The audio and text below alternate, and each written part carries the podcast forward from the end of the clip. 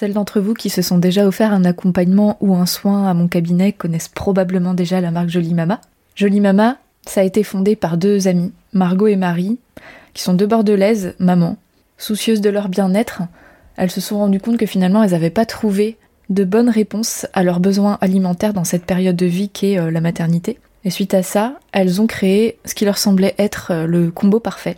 Et aujourd'hui, elles proposent plusieurs produits que je valide totalement dans toute la période de la vie de la femme et de la maternité aussi, mais pas que, parce qu'elles proposent des produits spécialisés pour le cycle menstruel, en phase de conception, pendant la grossesse et le postpartum bien sûr, pour l'allaitement aussi, et également des collations énergétiques pour euh, lutter contre la fatigue hein, que beaucoup de femmes connaissent. Donc ce qui est bien dans leurs produits, c'est qu'elles utilisent des aliments vivants, bio, sains, et bon.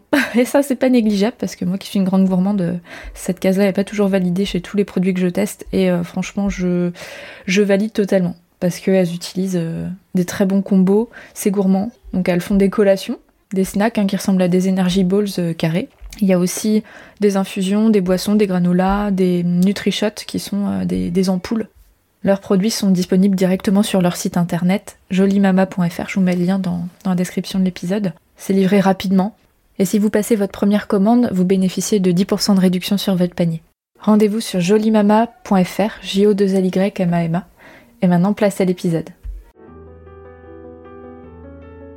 Vous écoutez Un temps pour naître, le podcast qui parle de la maternité vue de l'intérieur. Je suis Edwige Caloc, accompagnante en périnatalité à Vannes, en Bretagne, et en visio. Ce podcast, c'est la continuité de mon métier. Je brise les tabous et je vous donne des informations et des ressources pour vous aider à vivre votre désir d'enfant et votre maternité avec plus de conscience et plus de puissance. Bon épisode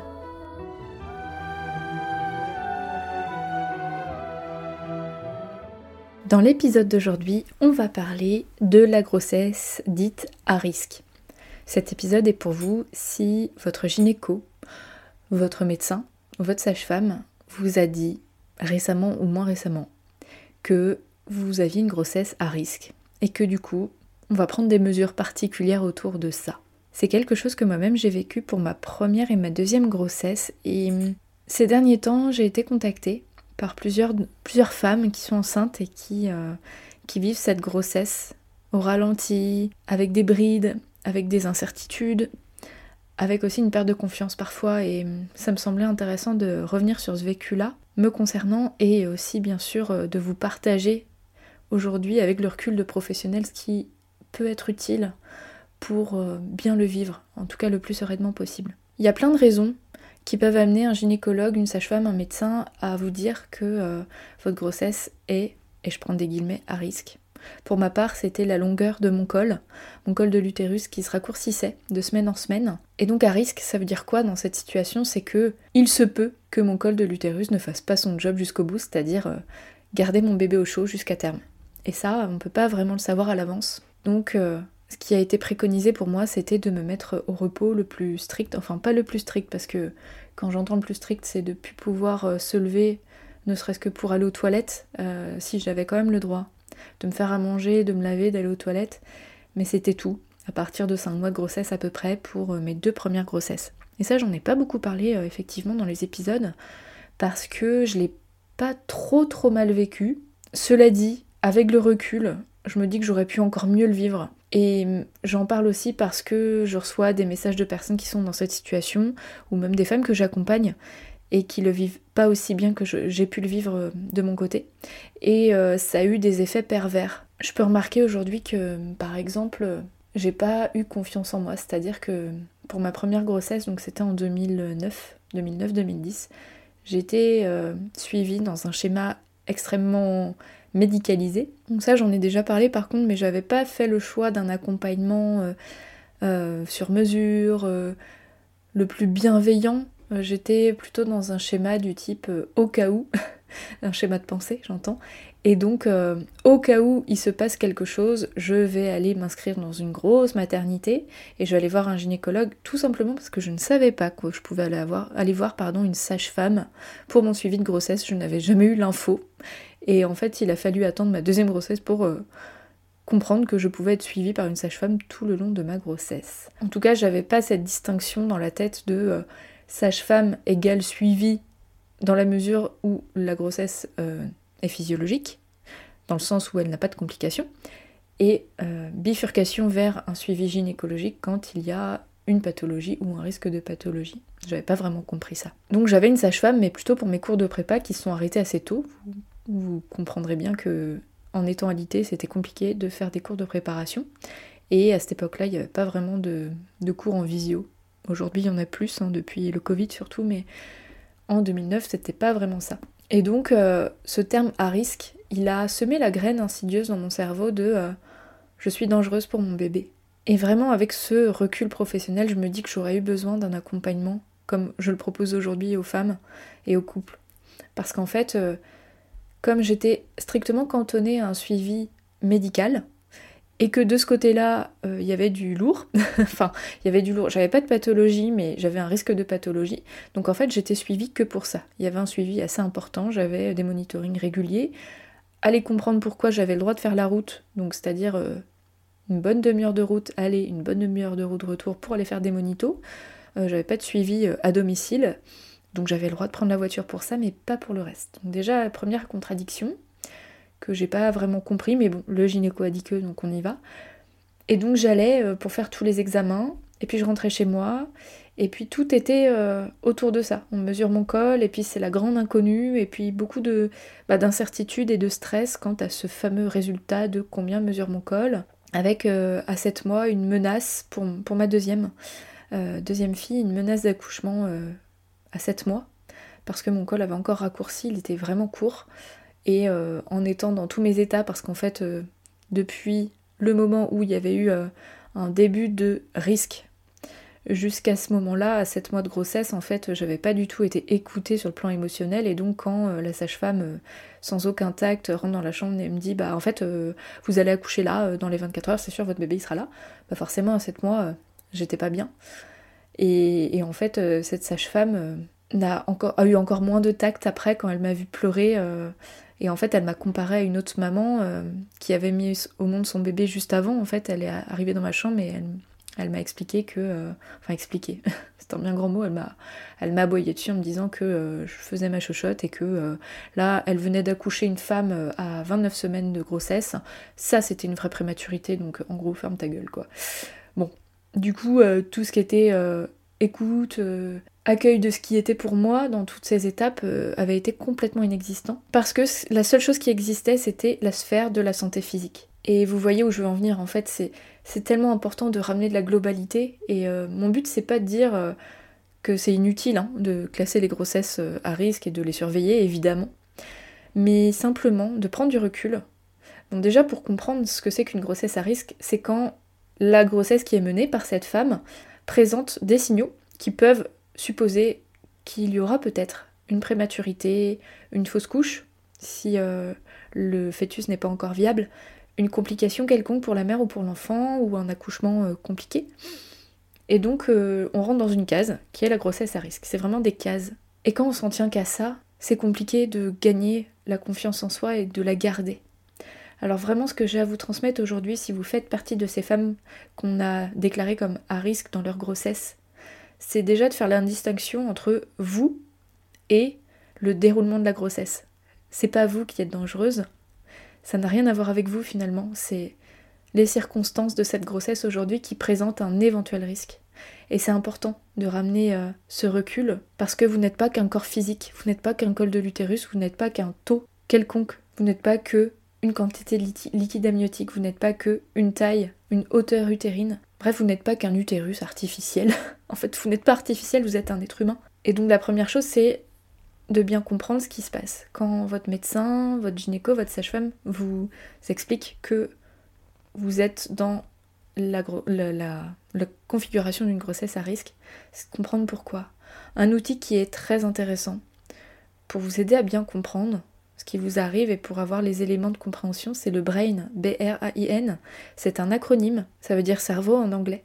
Et B comme bénéfice, quand par exemple on vous dit euh, bah voilà, vous êtes, en, vous, êtes euh, à risque, euh, je vais vous aliter. Et je sais pas exactement ce qu'il en est pour vous, mais admettons, prenons ce cas de figure. Le B, c'est les bénéfices, ok.